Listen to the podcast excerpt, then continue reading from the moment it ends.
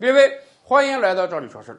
上期节目啊，我们跟大家聊了一个惨剧：一个生活在珠海的年轻的女律师助理，仅仅二十七岁，在家中烧炭自杀了。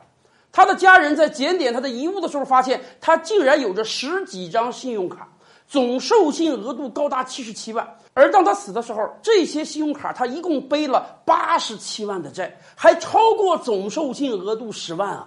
可以说。正是这么沉重的债务负担，让他选择了轻生。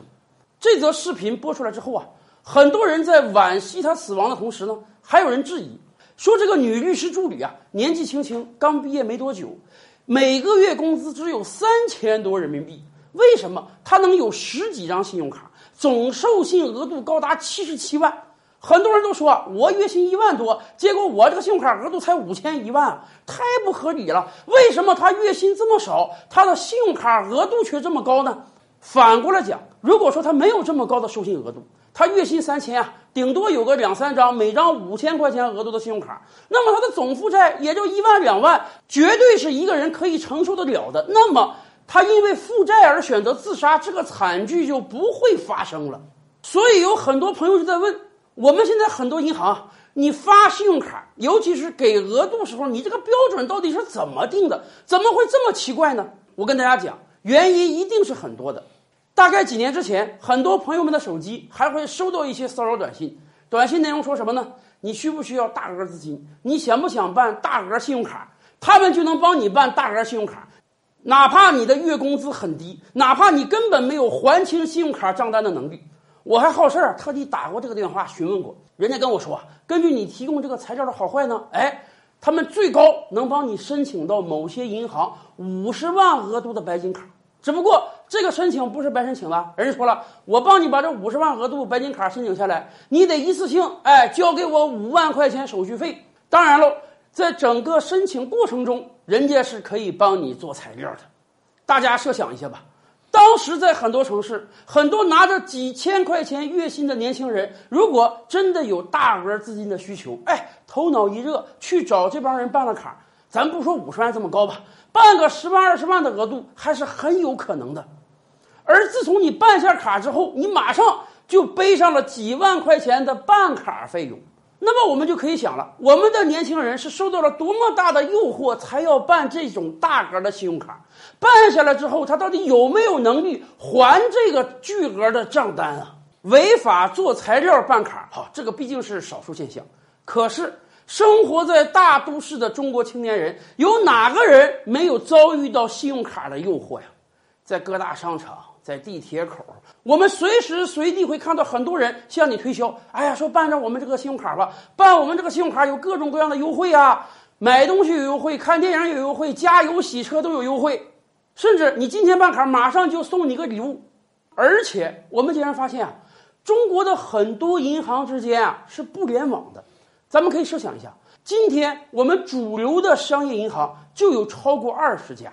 而且还有很多地方性的银行啊、外资银行啊，这么多银行，每个银行都在给你推销信用卡，每个银行的工作人员都有大量的巨额的发卡任务。为什么？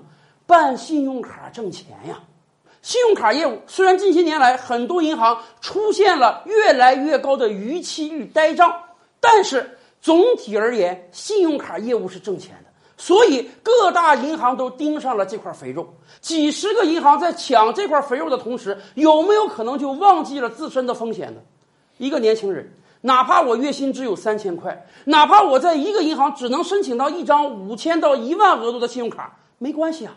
有二十几个银行让我申请啊，我全申请下来，我这个总额度加起来也有个几十万了吧？很多银行说实在的，在发卡的时候只考虑这个人基本的工资啊、居住情况，根本不考虑这个人到底手中有了多少张信用卡，这一点也是不安全的呀。很多其他国家在发信用卡的时候，那真是很严格的。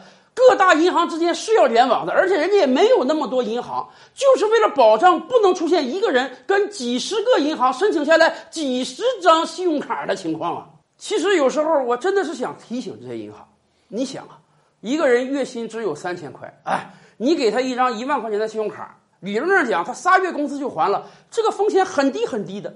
可是你真的得考虑到，他能在你这申请信用卡，他就能在几十家别的银行也申请信用卡，同时他还能在几十个、上百个网贷平台申请下贷款。这样蚂蚁搬家，集腋成裘，一点点小的额度积攒起来，这个额度就相当大了。而对于一个年轻人来讲，三千块钱的月薪，我如果负债是一万。我自己没有太大心理负担，我哪怕每个月还一千，不要一年我也还光了。可是对于一个只有三千块钱月薪的年轻人来讲，八十几万甚至上百万的债务，你说能不能把他压垮？哪怕他每天不吃不喝，三千块钱月薪全存下来，那也需要二三十年才能还得起这个贷款啊！所以，当我们埋怨有的年轻人不自爱，不自重，看到诱惑就迎头赶上，借钱也要消费的同时，我们真得考虑啊，把一把手枪交到一个三岁孩子的手上，这本身就是个不安全的行为呀。所以发信用卡的时候，银行们也得谨慎呢。